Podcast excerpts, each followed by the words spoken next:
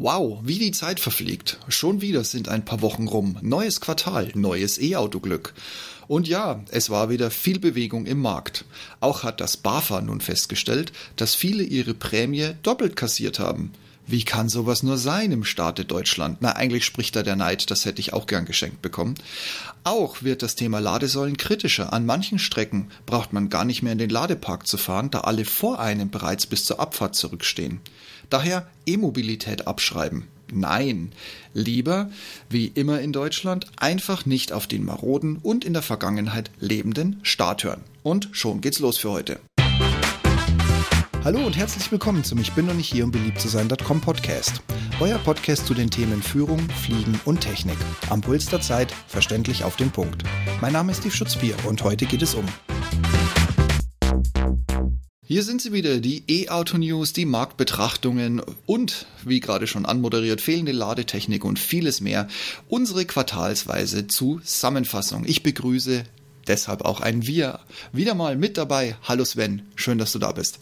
Hallo Steve. Dann steigen wir gleich mal ein.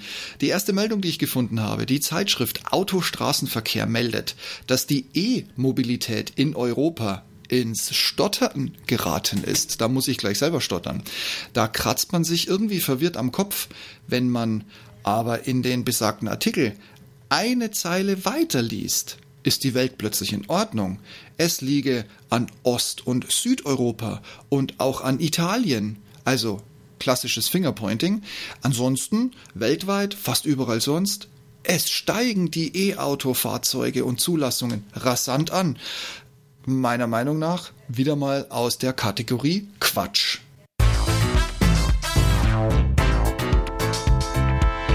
Ich kann mir bei folgender Meldung das Grinsen fast nicht verkneifen. Laut Kraftfahrtbundesamt hat Deutschland über den Jahreswechsel 22 zu 23 die Million zugelassener E-Fahrzeuge erreicht. Zum 01.01.2023 waren es 1.013.009 Autos. 2022 zum gleichen Zeitpunkt waren es 318.460 E-Autos. Trotz all der guten Nachrichten prognostizieren Experten für dieses Jahr einzig aufgrund der eingebrochenen staatlichen Förderung und daher auch mein Grinsen ein Rückgang um 50 Prozent. Mal sehen, wie lange die Rückstände der Automobilhersteller das noch abfedern können.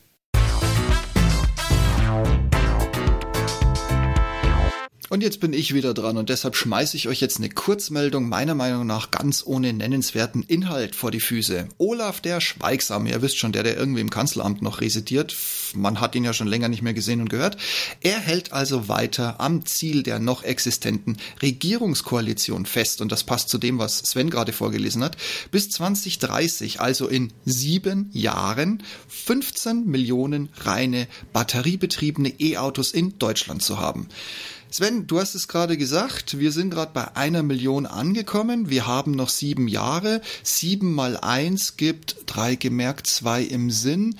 Mm, ja, Olaf, äh, lieber Herr Scholz, so ganz sicher bist du dir nämlich bei der Aussage, vielleicht hast du es ähnlich so hochgerechnet wie ich gerade, bist du dir nämlich selber auch nicht. Schließlich bist du momentan einer der größten Treiber von E-Fuels, die der heutigen Gewinnung und Veredelung von Öl prozessual in nichts nachstehen werden, nur mit unserem Ökostrom. Hm. Ja. Einfach weiter im Text. Genau, Steve. Auf die Zunge beißen und weiter. Audi hat der Welt im Rahmen einer Pressemitteilung seine Ergebnisse zum Recycling vorgestellt. Ja, ähm, halt nein. Nicht Akkus, sondern der ganze Rest eines Autos. So wird Glas geschreddert und zu neuem Flachglas. Ähnlich die Karosserieteile, die dann in Aluminium, Stahl und Plastik trennen sich lassen. Ich habe noch einige andere Hersteller namentlich im Kopf, die schon ein wenig früher als Audi ähnliches umgesetzt haben. Naja, vielleicht ist mein Neckarsulm und Ingolstadt einfach nicht so schnell im Kopf. Das kann natürlich auch sein, ne? Und zwar ohne, dass man jemals mehr davon erfahren hat. Hm, ja, vielleicht stößt Audi dieses seiner Meldung jetzt nochmals an. Naja, man weiß es nicht.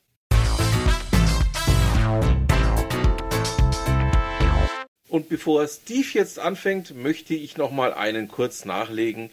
Und zwar über meinen persönlichen Freund Klaus Müller. Der Mann, von dem man eigentlich nicht weiß, welche Aufgabe er überhaupt erfüllt, außer Volkserzieher. Ah Gott, und ich soll jetzt ernst bleiben und das hier allen Ernstes runterbeten. Ich gebe mein Bestes. also besagter Klaus Müller, der die Bundesnetzagentur leitet. Viele kennen ihn durch äh, super Interviews, in denen er sich anhört, als würde er uns persönlich die Beichte abnehmen. Genau dieser Klaus Müller fordert in Hinblick auf die zahlreichen Installationen von Wärmepumpen wo kommen die denn jetzt gleich wieder alle her und wer hat uns allen erzählt? Ach ja, das wäre jetzt der Habeck gewesen. Okay, ich lenke ab. Also es geht um Wärmepumpen und Ladesäulen und um die Möglichkeit gezielter Stromdrosselungen. Ist es nicht schön, wie unsere Politik erneut in wirklich allen Kategorien durchgehend versagt? Für Kohle wurde schon wieder ein Dorf geräumt, mehrere Dörfer geräumt. Die letzten drei Atommeiler sind kurz davor, mittlerweile sind sie ja ausgelaufen. Leider alternativlos. Und warum? Weil die Regierung in einem Hin und Her zwischen links und rechts die Bestellung von Brennstäben naja, sie haben sie liegen gelassen, also versäumt wäre jetzt ein Kompliment. Leider ist weder Müllers Forderung noch das Agieren unserer Regierung etwas, das davon ablenken kann, dass wir uns langsam zu einem dritte Weltstaat entwickeln. Übrigens zeigen auch sämtliche volkswirtschaftlichen Zahlen dahin, das ist jetzt kein Spruch von mir. Aber Hauptsache, und jetzt kommen wieder Fantasiezahlen fordern, man kann ja in der BRD die Umsetzung einfach Vergessen. genau. So, jetzt habe ich noch einen kleinen Lacher für euch. Ein Gesetz zur Stromdrosselung gefährdet zentrale Elemente der Energiewende. Äh, dazu sage ich bloß, die unfassbare Plan- und Kompetenzlosigkeit unserer Regierung gefährdet zahlreiche zentrale Elemente unserer Bundesbananenrepublik. Drum hatte ich die Hoffnung, dass ich den Klaus Müller kriege weil dann hätte ich nämlich jetzt noch mehr vom Leder gezogen wie du. Aber eine Meldung der Boston Consulting Group hat analysiert, dass 2035 der Großteil des Wachstums der Automobilhersteller aus Elektromobilität, autonomen Fahren, Software und Verkehrsdienstleistungen bestehen wird. Ich fürchte, die Tinte war noch gar nicht trocken, da wurde die Analyse von der Realität überholt.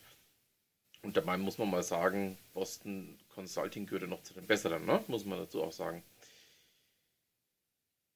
Mehr und mehr Hersteller haben Level 5 als autonomes Fahren erstmal ad acta gelegt. Einige sprechen unter vorgehaltener Hand auch davon, sich aus Level 4 zurückzuziehen. Endlich kehrt nach vielen Imagevideos und sonnigen Familienbildern auf dem Weg zur Arbeit Vernunft ein.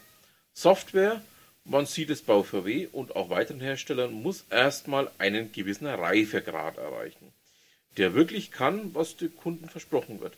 Mal sehen, wie sich VW und deren Strategieschwenks so ansieht, ob hier jemals wirklich Geld verdient oder ja, nur über eine zweite Schiene lediglich Verlust gedeckelt wird. Das mit der E-Mobilität wird zwischen Habeck, Lindner und Scholz sicherlich auch noch totgeredet. Dann bleibt nur die Verkehrsdienstleistungen offen und der Begriff ist so weit gefasst, da könnte, ja, man möchte es nicht glauben, fast noch was draus werden. Dem abschließenden Zynismus von Sven schließe ich mich an, weil der Think Tank namens Agora Verkehrswende weist freundlich darauf hin, auch im Hinblick auf die, wir hatten es gerade schon, im Koalitionsvertrag fixierten 15 Millionen E-Autos bis 2030 dass nur eine tägliche Zulassung, und jetzt hat jemand gerechnet, was ich ja gerade eben nicht gemacht habe, wir bräuchten also nach Agora eine tägliche Zulassung von 5000 Stück pro Tag von reinen E-Autos. Ich habe jetzt mal ganz böse gesagt nicht wirklich nachgerechnet, ob bis 2030 nur Werktage reichen würden, weil wann haben denn bei uns sonst die Behörden offen? Oder ob es so oder so eng wird. Aber irgendwie ganz tief in mir drin sagt irgendetwas.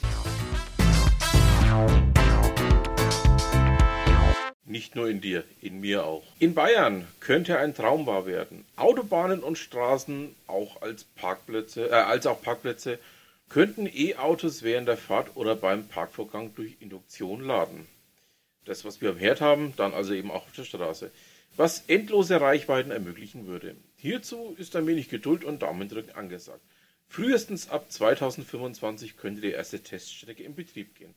Ärgerlich nur, dass Induktion mehr Verlust als Ladeleistung mit sich bringt. Und dann ist auch noch die Gewichtsfrage bei den E-Autos, die jetzt schon ja, jederzeit über zwei Tonnen auf die Straße bringen. Wo soll bzw. wie verteilt man das Gewicht einer entsprechend dimensionierten Spule?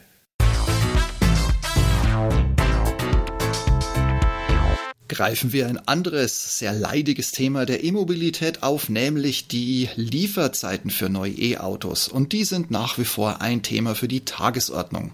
Während einige Hersteller, die in den vergangenen Monaten ihre Lieferketten optimiert oder einfach Ausstattungsmerkmale reduziert haben, das ist das eine.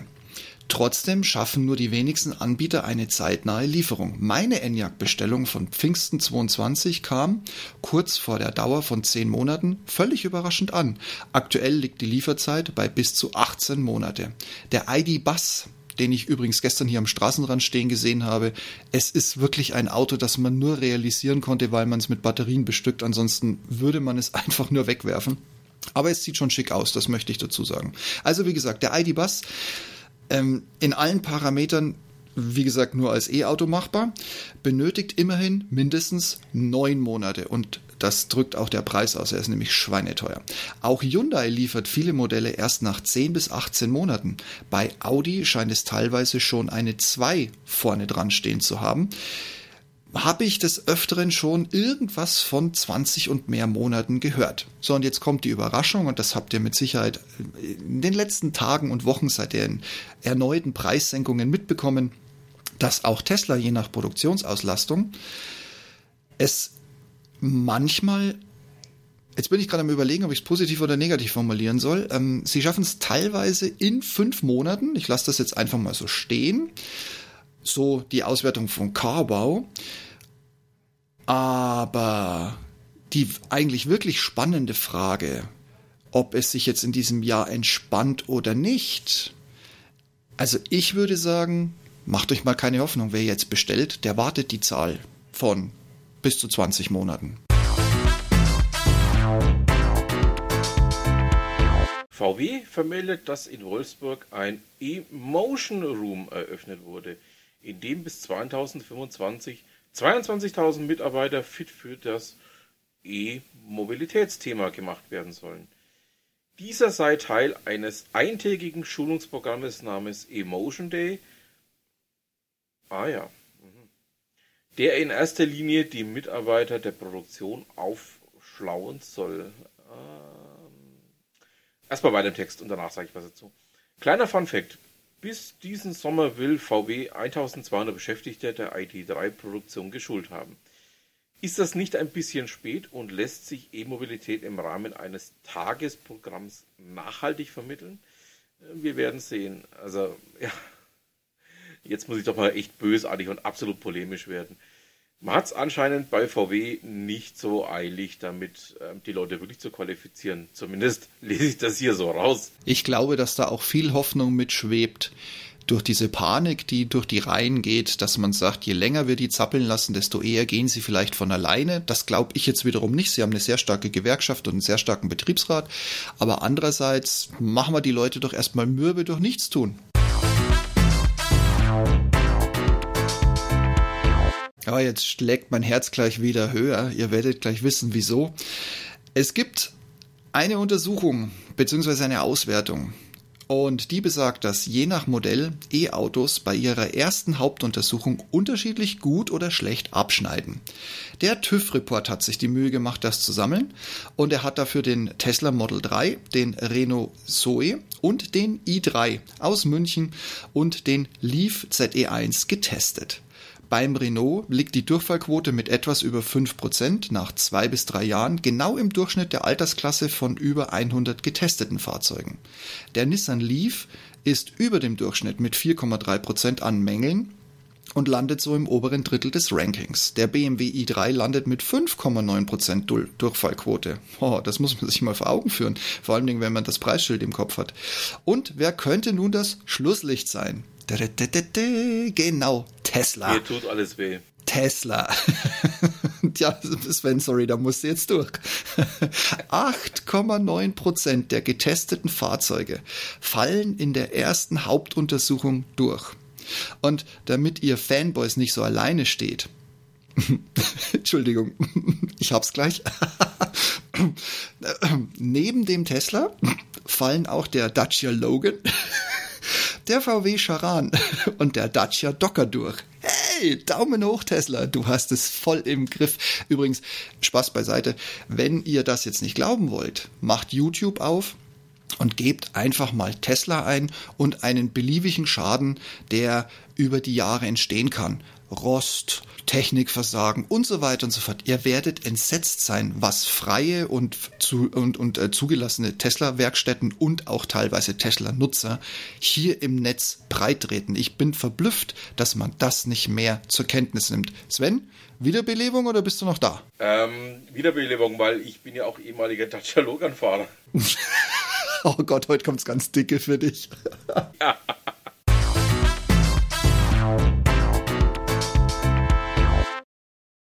Also, nur um das ganz kurz noch zu Ende zu führen, bevor ich mit dem nächsten ähm, Programmbund einsteige. Ich bin nämlich von 2008 bis 2013 einen Dacia Logan 1,4 MPI gefahren, also sprich das Originalmodell. Und ja, da tut mir dann schon auch ein bisschen was weh, wenn ich das so lesen muss. Aber gut, würde ich sagen, geht's weiter. Google hat zum Jahreswechsel die Top 19 Suchanfragen zu E-Autos veröffentlicht. Hier die meistgesuchten Modelle. Opel, Kia, was? Lidl?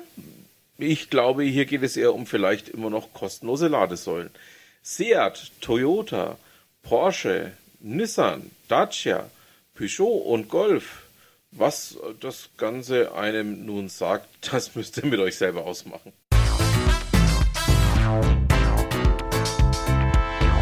Der European Electric Car Monthly Market Intelligence Report, also kann man sich ganz einfach merken, die Abkürzung davon ist hat für das komplette Jahr, ja, sorry, also geht's noch leichter, hat für das komplette Jahr 2022 Volvo das stärkste Wachstum zugerechnet.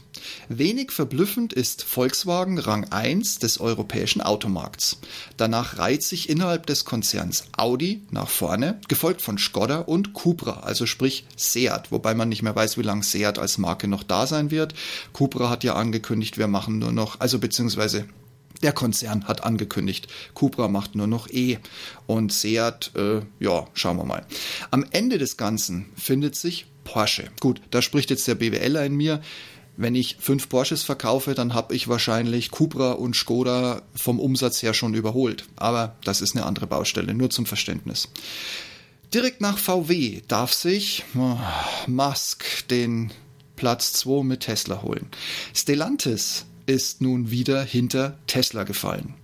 Das ist dieser enorme Mischkonzern, der sich da gebildet hat. Und auch die Verbände Renault und Nissan oder auch Hyundai und Kia bleiben in Summe hinter VW zurück. Wobei ich positiv von einer Probefahrt mit dem Hyundai Ioniq 5, Link dazu in den Show Notes. Wenn ihr keine Show Notes habt, geht bitte auf ich bin und nicht hier im beliebt zu sein.com, dann könnt ihr das alles in dem zugehörigen Blogpost nochmal nachlesen. Wie gesagt, die Probefahrt war super, ich bin echt begeistert von dem Ioniq 5. Allerdings das mit dem Kofferraum müsst ihr noch lernen, Leute. Wenn ich da meinen Enyaq nebendran stelle, bei fast gleicher Wagengröße, hm, naja, ich schweife ab. BMW und Mercedes, trotz erfolgreichen E-Modellen, müssen sich weit abgeschlagen zeigen.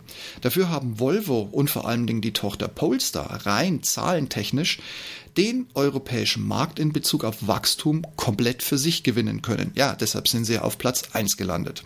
Und da jammere noch jemand mal über die Preise von E-Autos. Also ich habe jetzt in letzter Zeit zwei, drei Modelle von den aktuell auf der Straße laufenden Polestars gesehen. Schick sind sie schon, aber ich weiß, was sie kosten. Apropos Polestar. Wer hier eine Probefahrt buchen möchte, muss nicht mehr den Weg zum Händler antreten. Man kann sich den Wagen an eine beliebige Adresse zu Hause, Firma, Hausfreundin oder zum verhassten Nachbarn in die Einfahrt liefern lassen.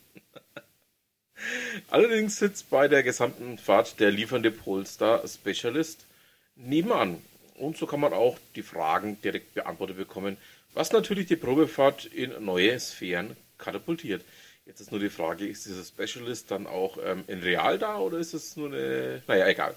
Ähm, mal sehen, was und vor allen Dingen wann das flächendeckend in Deutschland ausgerollt wird.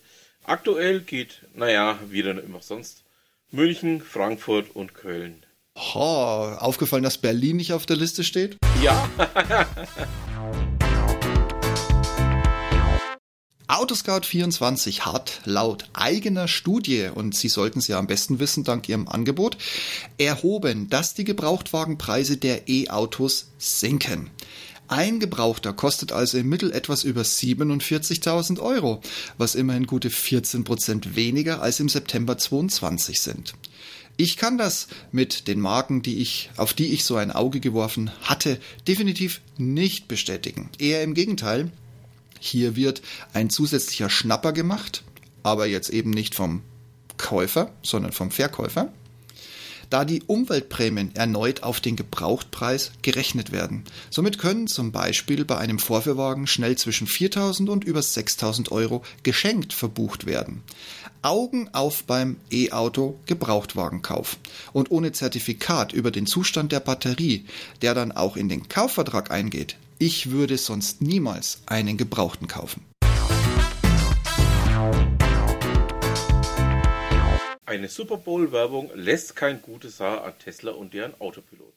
Seht euch das Video einfach an und entscheidet selbst, wie weit das Hand und Fuß hat oder eben nicht mehr. Wenn, ja, dich die Karre einfach ummäht.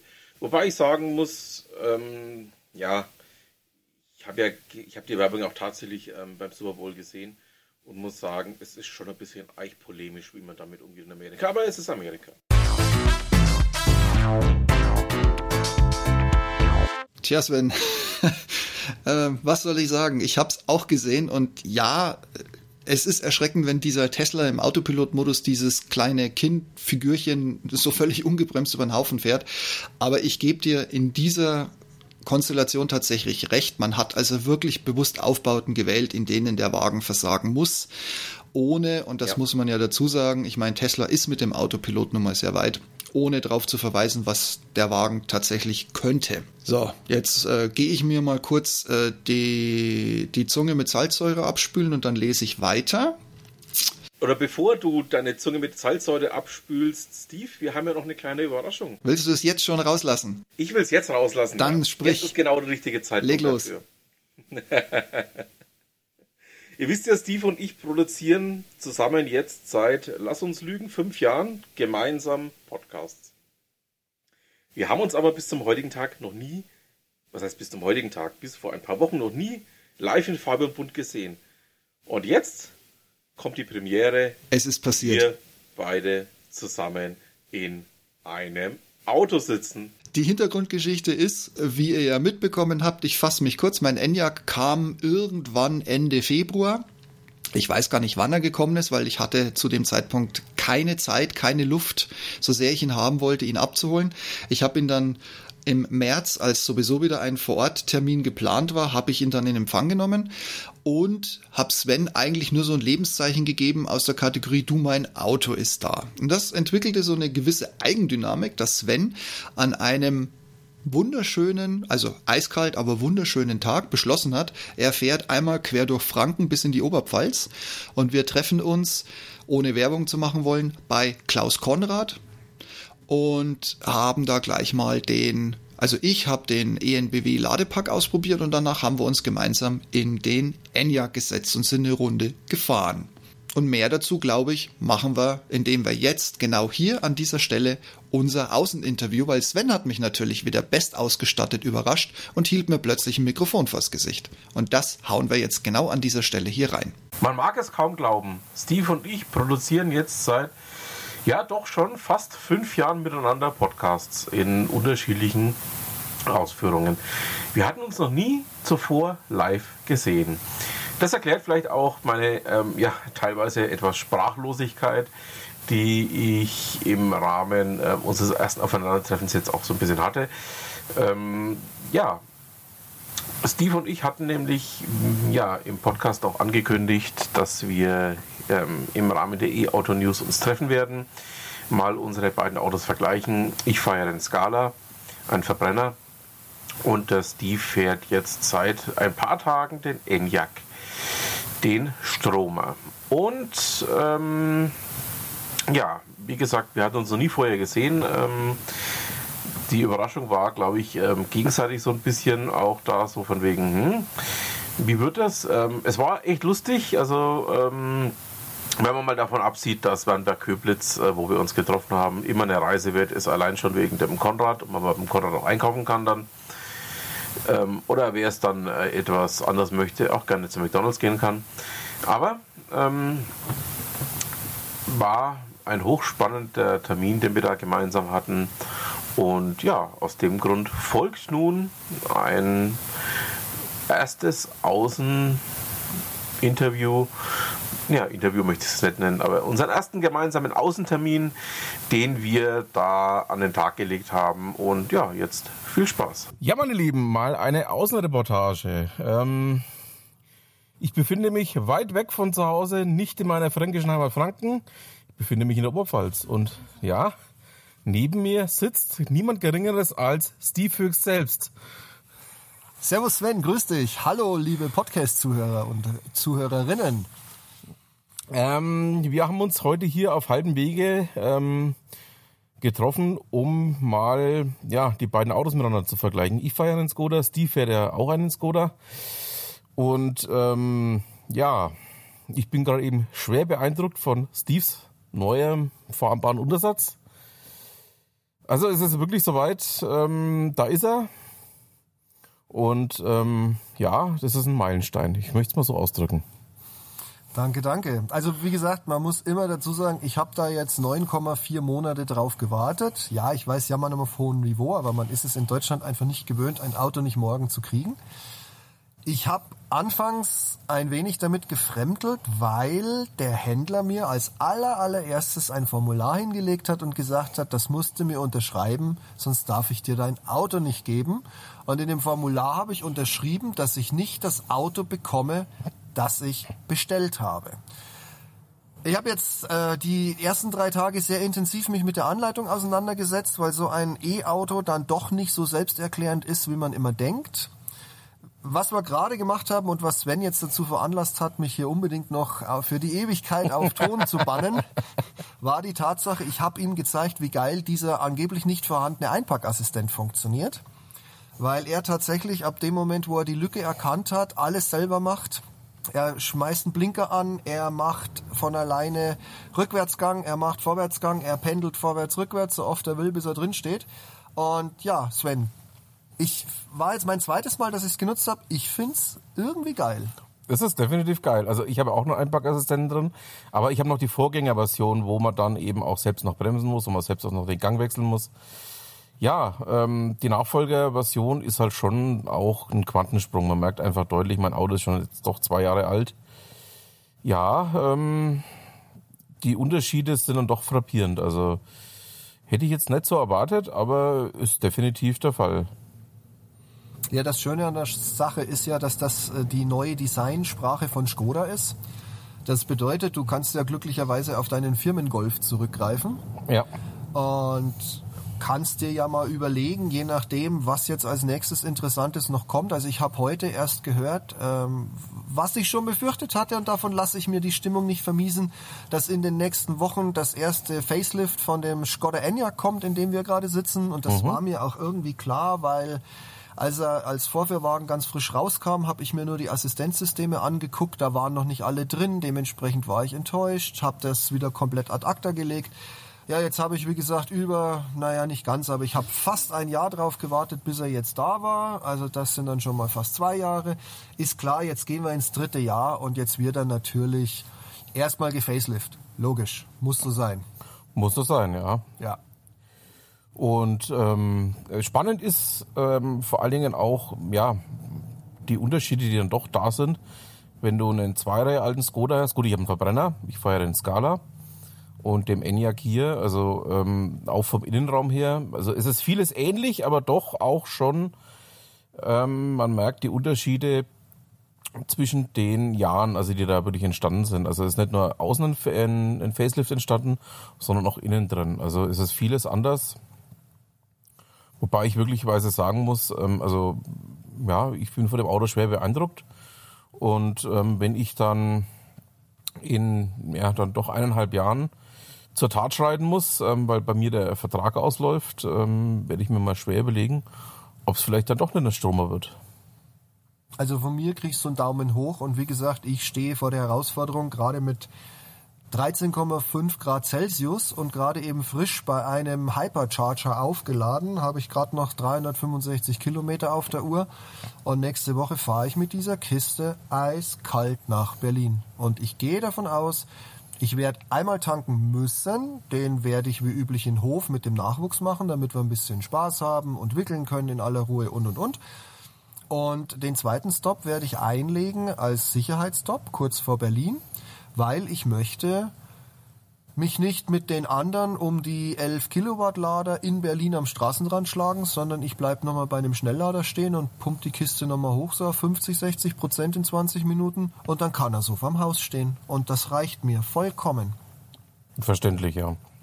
Ähm, ich muss ja dazu sagen, ähm, ich war das letzte Mal in Berlin vor knapp sechs Jahren, also. Macht nichts.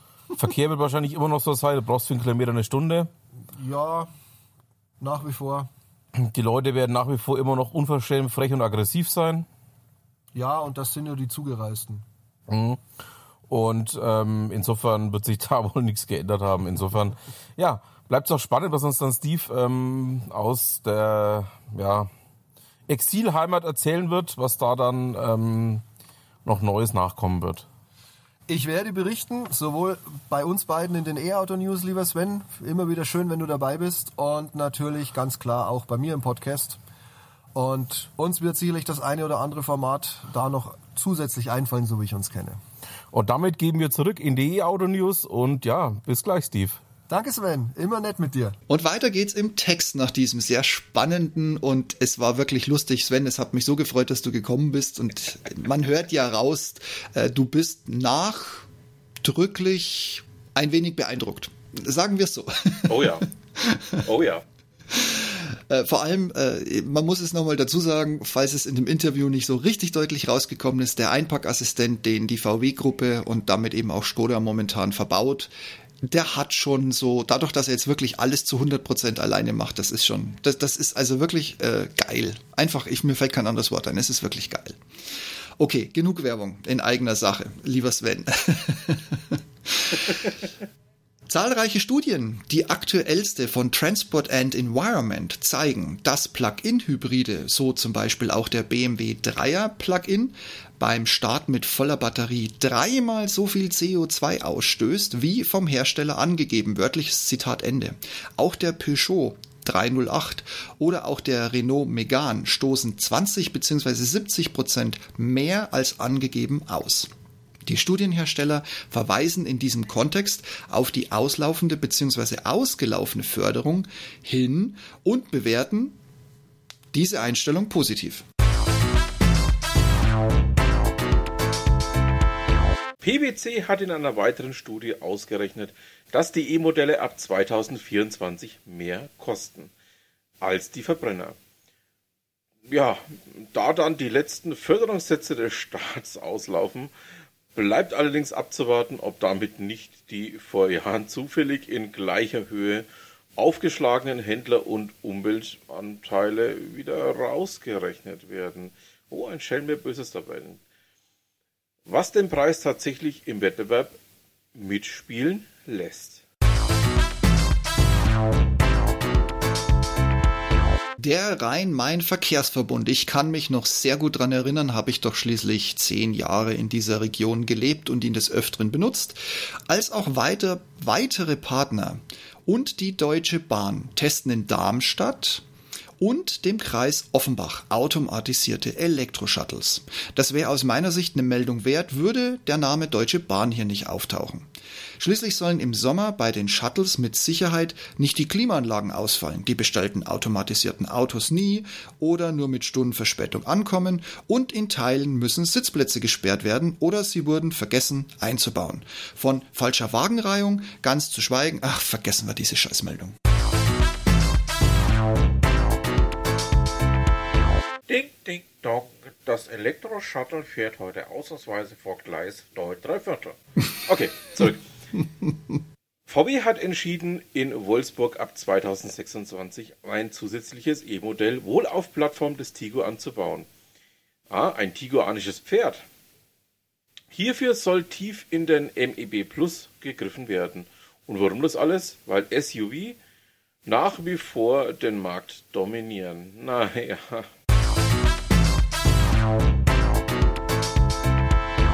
Und auch diese Kurzmeldung kommt aus Wolfsburg. VW hat wohl nun endlich die Wichtigkeit von vorwiegend funktionaler Software erkannt. Daher gibt es ab sofort die hausinterne und bisher eher durch Fehler und mangelnder Liefertreue auffallende Tochter Carriot. Die steht übrigens, und jetzt nicht lachen, Car I Am Digital. Und die gibt ab sofort konzernintern das Tempo vor. Also Temp, was ist das Gegenteil von Tempo? Ich glaube, das ist damit eigentlich gemeint. Ich persönlich bin echt gespannt, was das bedeutet. Im Umkehrschluss kann das nämlich auch bedeuten, dass Carrier das Potenzial hat, wie ich gerade schon angedeutet habe, zur größten Bremse. Ach ja, Bremse war ja das gesuchte Synonym, also das gegenteilige Synonym. Also Carriot könnte tatsächlich zur größten Bremse innerhalb VWs werden. Auf der anderen Seite mehren sich Gerüchte, dass VW seinen Fehler mit Carriot erkannt hat und wieder auf Partnerentwicklungsmodelle setzen möchte. Es wird nie langweilig in Wolfsburg, ich kann mir nicht helfen. So, nachdem ich mich jetzt wieder gefasst habe, nach dieser Meldung gerade von Steve. Der Financial Times war zu entnehmen, dass der Chef von Renault, der die ja, reichlichen Preissenkungen von Tesla im letzten Jahr stark kritisiert und nicht als Mitmachreaktion durch Renault verstanden haben will. Renault begründet dies durch Schutz eines Wertes seiner, was bitte? Fahrzeuge? Fahrzeuge? Okay, alles klar, Fahrzeuge. So, jetzt mal ohne Zynismus und mit wirklich Ernst. Auch wenn das heute nicht unsere Kernkompetenz ist, Sven. Der Batteriehersteller Kettle hat nach eigener Aussage begonnen, seine Batteriepreise in Teilen wohl sehr signifikant, das glaubt ihr jetzt nicht, zu senken. Und jetzt kommt aber der Aber, Nachsatz für ausgewählte Kunden. Ganz weit vorn auf der Liste soll wohl der Newcomer Nio, der durch Wechselstationen und Mietbatterien glänzt, stehen und wohl aktuell die Liste der Rabattstufen anführen soll. Davon kann man nun halten, was man will, aber Bewegung und Panik hat es im Markt auf jeden Fall schon ausgelöst. Veribox hat eine Studie für E-Autofahrer durchgeführt und auf Zahlenbasis von 2022 ermittelt, dass Elektroautos, also wirklich echte und reine, im Jahr 22 bis zu 41 Prozent günstiger getankt haben als Verbrenner. Die 41 Prozent beziehen sich auf einen Vergleich mit Benzinern. Beim Diesel schmelzt der Vorteil auf gute 37 Prozent. Teile der Datenbasis kann man auch aus dem ja, Beratungshaus EUPD Research. Mhm. Naja, okay. Also kamen die von daher. Und ich habe noch eine Studie, lieber Sven, die in den vergangenen Wochen und Monaten von verschiedenen Häusern mit immer der gleichen Aussage gekommen ist. Das öffentliche Ladenetz wird immer stärker genutzt. Äh, ich will schon wieder nicht mehr weiterlesen, also ganz ehrlich, aber okay. Äh, eine Bauernschlauheit hat das, glaube ich, herausgefunden. Also so weit, so gut. Was die Studie aber nur durch Zahlen, ja, entschuldige, es, es, also ganz ehrlich, wir lesen vor, dass mehr Autos zugelassen werden. Der Scholz möchte noch mehr Autos haben, weiß noch nicht, wo er sie sich rausziehen soll, ja. Und jetzt wird das Ladenetz tatsächlich genutzt. Oh, das wäre so, wie wenn ich sagen würde, äh, ja, wir haben jetzt äh, eine Million neue Dieselfahrzeuge und die Tankstellen werden mehr genutzt. Ach, Gottes Willen, ey, was man, was man bei den E-Autos immer unbedingt dumm pointiert auf den Punkt bringen muss. Heilige Scheiße. Also, die Aussage ist, das öffentliche Ladenetz wird immer stärker genutzt. Okay, kann ich mit leben. Was die Studie aber durch Zahlen ganz geschickt verklausuliert, ist die Tatsache, dass wir bereits heute auf ein Chaos bei Ladesäulen zulaufen. Okay, ich, ich ähm, ja, um es der eigenen Studie wortwörtlich zu entnehmen, Zitat, in besten Lagen werden Auslastungen bis zu 80 Prozent erreicht. Zitat Ende.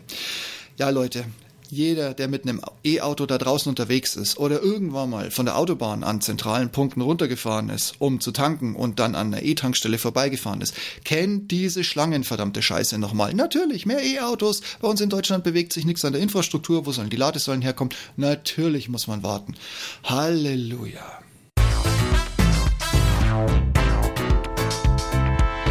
Manches Mal weiß man auch mehr, was man noch sagen soll. Allensbach hat nun in einer Umfrage, und ich muss mich schon wieder festhalten, herausgefunden, dass die Deutschen nicht wollen, dass sich das E-Auto durchsetzt. Also viele Deutsche, nicht alle. Hä? Ja, okay, weiter. Erstmal weiter im Text, danach bin ich böse. Und auch wenn sich Videos und Berichte auf Social Medias in den vergangenen Wochen mehr und mehr die Hand geben, dass viele von E-Autos wieder auf einen Verbrenner wechseln, dürfte gut eine Million diese Meinung, es wird ja immer schlimmer, und auch das Ergebnis von Allensbach wohl eher nicht so sehen. Ich möchte eigentlich ja gar nicht mal weiterlesen. Obwohl den Teilnehmern der Studie klargemacht wurde, dass E-Autos im heutigen Stand schon andere Zukunftstechnologien wie zum Beispiel E-Fuels hinter sich lassen und die Vorbehalte bei der Mehrheit so groß sind, dass dieses Ergebnis rauskam, armes Deutschland. Also,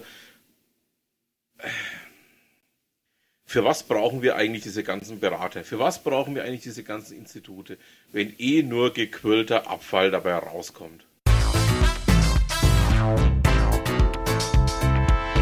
Ich habe mir jetzt einen Kommentar verkniffen, weil ich lasse mal wieder eine Studie sprechen. Und zwar eine Studie von niemand anderem als Roland Berger, der nun auch festgestellt hat, dieses E vom Auto ist kein Druckfehler, sondern da hat es irgendwas mit auf sich. Und sie haben jetzt eine wirklich bahnbrechende, noch nie dagewesene Studie erstellt, in der sie festgestellt haben, oder sie warnen sogar vor Engpässen bei wichtigen Rohstoffen für E-Autos. Ich habe nicht mehr weitergelesen nach diesem ersten äh, Satz. ja, ähm, ich, also aus dem Stand raus tippe ich auf. Korrigiert mich, wenn ich falsch liege. Ruft mich gerne an von Roland Berger, ja? Also ich tippe, ihr habt festgestellt, dass es knapp wird mit seltenen Erden. Ich tippe, ihr habt herausgefunden, dass es mit Lithium und weiteren Bestandteilen, die heute und wahrscheinlich auch in Zukunft noch in Akkus mit rein müssen, eng wird. Und Moment, stopp langsam, mir geht gerade noch aus dem Nichts kommend eine riesen Kerze auf. Ihr habt natürlich auch festgestellt, dass es momentan immer noch extrem schwierig ist, Teile zu bekommen, weil immer noch in Teilen die Lieferketten unterbrochen sind. Boah, was ist denn dieses Quartal los mit der Welt?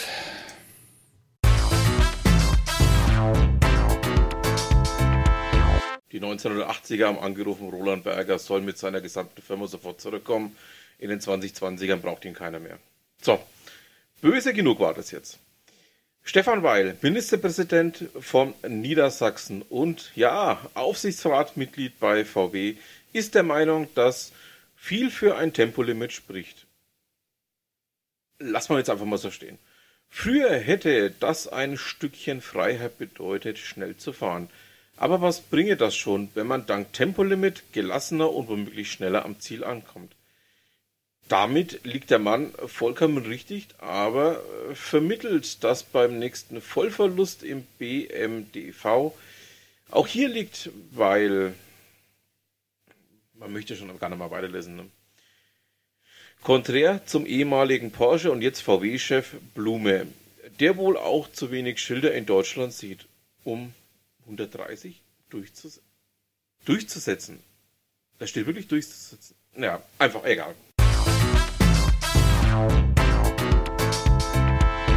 So, machen wir eine kurze Meldung, aber eine positive Meldung. Wer eine Unterstützung mit aktuellen Zahlen zur E-Mobilität und zum Thema Kostensparen im Flottenmanagement sucht, kann dies bei Webfleet Europe nachlesen. Link in den Show Notes. Habt ihr keine Show Notes in eurem Podcast-Player? Ich bin noch nicht hier im beliebt zu sein.com, da findet ihr das alles. Je nach Land sind Einsparungen von knapp bis zu 4000 Euro drin. Also, endlich mal wirklich Geld sparen mit E-Flotten. Das ist doch schon mal ein guter Anfang. Polestar und Rivian haben den Pathway Report in Auftrag gegeben. Der ermittelt hat, dass die Automobilindustrie das 1,5 Grad Ziel bis 2050 zumindest um 75 Prozent überschreiten wird. Ich hoffe nur, dass das sich nicht an irgendeinem durchgeknallten Klimakleber nun an meinem Blog oder Podcast klebt, Sonst ergreife ich Hausrecht. Mir fallen da ganz tolle Dinge ein. Und das könnt ihr wehtun. Petronas Lubricants International hat die Ergebnisse einer europäischen Studie veröffentlicht, in deren Rahmen 7000 Verbraucher aus sechs Ländern befragt wurden. 7000, drei gemerkt, 2 im Sinn, 5 nach unten. Ich habe das mal kurz für euch überschlagen und sage, definitiv nicht repräsentativ. Egal, das Ergebnis zählt. 80 Prozent der Deutschen, also anscheinend sind wir eines dieser befragten Länder, gaben an, dass die zu einer umweltfreundlicheren Autoindustrie, also wir Deutschen wollen dazu beitragen. Parallel hierzu sagten Studienteilnehmer, dass Verbraucher wüssten, welche Maßnahmen für nachhaltige Mobilität notwendig sind, sie dies in der Praxis aber nur schwerlich umgesetzt bekommen. Tja Leute da draußen, allen Ernstes, noch irgendwelche Fragen zum mündigen und aufgeklärten deutschen Konsumenten? Hier nicht mehr. Folge heute ist wirklich brutal. Der ADAC beweist mit einer aktuellen Studie, dass die aktuellen Vergleiche der verschiedenen Antriebsarten und die Aufwände über den Lebenszyklus von Energieaufwänden in der Golfklasse, ja, dass E-Autos immer besser abschneiden und der Einsatz von erneuerbaren Energien, bei dessen Herstellung die Treibhausbilanz verbessern kann. Immer schön, wenn eine Studie das untermauert, was wir schon lange wissen.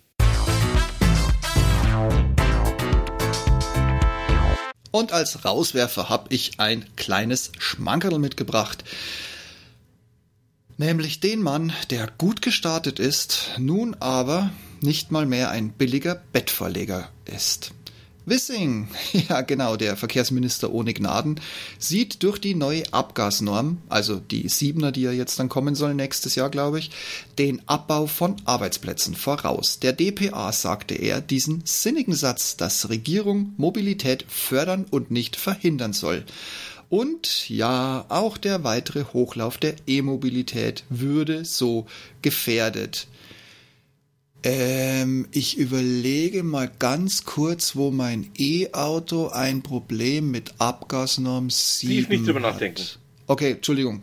Äh, ich vergesse das immer wieder, wenn es um Wissing geht, dass man nicht drüber nachdenkt. Danke, danke Sven. Ich, ich bin wieder hier. Kein Schlag auf den Hinterkopf notwendig. Ich sag's euch ganz ehrlich, es wird Zeit, dass ein Verkehrsminister in Deutschland Bildung und Kompetenz mitbringt, wobei das nicht nur für das Verkehrsminister, ach, ist egal. Das wäre das Wichtigste, was das Land jetzt wirklich dringend benötigt. Neben einer Abgasnorm, die verhindert, dass Verkehrsminister so einen dämlichen Bullshit mit CO2-Verbrauch laut absondern dürfen. Verdammt nochmal. Wahnsinn. Unfassbar, ne? Man muss nicht mehr studieren. Da fällt mir nichts mehr ein. Ja, man muss nicht mehr studieren für solche Ämter, oder? Ja, das sehen wir auch in ähm, anderen Positionen dieser lustigen, äh, wie nannten wir das doch gleich? Ähm, Bundesclown? Ach ne, Bundesregierung. Sven, komm, ich bind das mal ab, weil eine Meldung habe ich bis zum Schluss noch aufgehoben. Liebe Leute, das war's von unserer Seite für diesen Monat. Ich weiß, das war hart zuzuhören, aber glaubt uns eins, es war doppelt so hart, das tatsächlich auch noch aufzunehmen. Und ohne Scheiß, ich habe diesmal im Unterschied zum letzten Mal versucht, dass wir uns kurz halten. Es ist nicht wieder ganz so geglückt, aber ich verspreche euch, die alle, die jetzt danach kommen, ich werde es aufs Wesentliche konzentrieren. Ich werde diese ganzen sinnlosen Studien weglassen. Ich meine, ihr habt ja ein Gefühl dafür, was Bullshit ist und was tatsächlich Bullshit ist. Und das sparen wir uns jetzt einfach. Ich gucke, dass wir so in vier bis sechs Wochen, erfahrungsgemäß wird es wahrscheinlich wieder ein Quartal werden, äh, wieder die neuesten Zumutungen, Studien oder alles, was an dummen und inkompetenten außer, ah nee, das lassen wir ja weg. Also ich versuche wirklich nur noch die Rosinen für euch rauszupicken und ganz ehrlich, ich lasse es mir jetzt zum Schluss noch raushängen, egal was passiert, scheiß drauf, ich fahre elektrisch. So, einen habe ich noch und zwar von meinem Lieblingsautohersteller. Der hat nämlich vor ein paar Tagen, Ende April, jawohl 23, bekannt gegeben, dass der ENIAC mit der kleinen IV50 Batterie und ja, er ist wieder bestellbar, bevor ich mich jetzt hier wieder verliere. Und jetzt kommt der absolute Hammer. Und deshalb wollte ich das vorlesen, lieber Sven. Er kommt für knapp unter 40.000 Euro. Ich glaube, es waren 39.990 Euro. Ich muss sagen, das ist kein schlechter Inflationsausgleich, den sich Skoda da oben drauf geklebt hat. Und ein erneuter Preisanstieg für oder gegen die staatlichen Unterstützungen für eins der beliebtesten Modelle auf dem deutschen Markt. Also ich finde es eine echte, eine richtig echte Sauerei, was Skoda hier so macht. Und warum? Bevor er auf nicht bestellbar gesetzt wurde, also zum Beispiel Pfingsten letzten Jahres, als ich meinen bestellt habe, konnte man den 50er schon gar nicht mehr bestellen. Kostete er, und ich habe es jetzt nicht mehr genau im Kopf, aber er lag, glaube ich, bei 33.990 Euro, sagen wir mal knapp 34.000 Euro. Ähm, also, ich bin ja nicht gut im Kopfrechnen, ne? aber so von 34 auf 40, 6000 Euro obendrauf, damit verfresst ihr mehr, wenn ihr diesen Wagen bestellt, als ihr einen Umweltbonus rausbekommt. Also das ist, und vor allen Dingen der alte Umweltbonus ist ja da unten drunter noch mit eingepreist. Also das ist echt eine Unverschämtheit. Nach wie vor, ich finde es ein geiles Auto, aber überlegt euch, ob er das wirklich wert ist. Vor allen Dingen, ich konnte jetzt auf die Schnelle und die Pressestelle ist ja eh nicht wirklich gut auf mich zu sprechen von Skoda Deutschland was soll ich sagen? Ähm, ich konnte nicht rausfinden, wie lang die Wartezeit ist. Aber immerhin hat Skoda parallel dazu angekündigt, im Stammwerk in Tschechien weitere Kapazitäten auszubauen. Ich bin mal gespannt, wann und wie sich das bemerkbar macht. Und ich bin noch mehr gespannt, wie sich Politik von den Herstellern mit einem fetten Nasenring weiterhin durch die Manege treiben lässt bei dieser lächerlichen Preispolitik.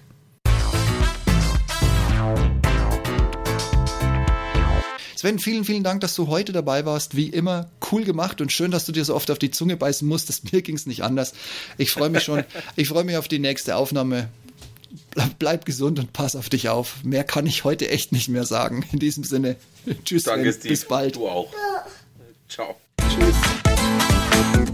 Sollte euer Podcast-Player die Shownotes und die Bilder nicht komplett oder gar nicht anzeigen, dann geh einfach auf ich bin noch nicht hier um beliebt zu sein.com und öffne den entsprechenden Blogbeitrag.